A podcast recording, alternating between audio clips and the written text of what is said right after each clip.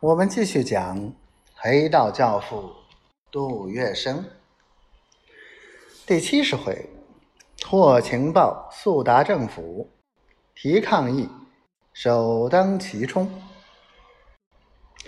就在杜月笙与日军交涉回来的当天，吴铁城采取两项行动，其中的一条行动便是下午。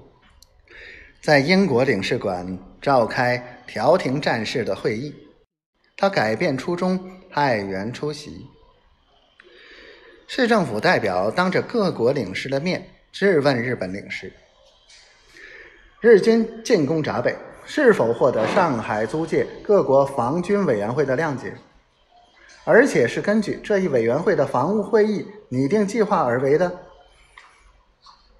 日本领事不妨有此疑问，众目睽睽，无法抵赖，也不能撒谎，他只能坦白承认，日军进入华界，并非防务会议的原意，而是日方为了保护闸北地区的侨民安全所采取的自由行动。上海市政府代表根据日本领事的答复，立即质问。对于日本军队的此一自由行动，日本政府是否愿负完全责任？这时，日本领事三浦板下脸来，大喝一声：“当然负责！”由于这一段对答，日方蓄意侵略，昭然若揭，在道理上先已站不住脚，这是外交战上的一大胜利。中方代表回市政府，将经过一一陈明。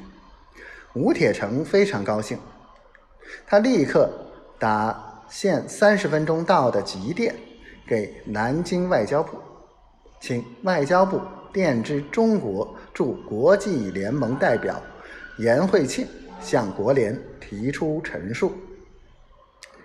当日的会议席上。市府代表曾经根据杜月笙所提供的情报，正式提醒日军退入租界范围。至于他们所让出的越界筑路及其附近地带，则交由英法美军暂时维持。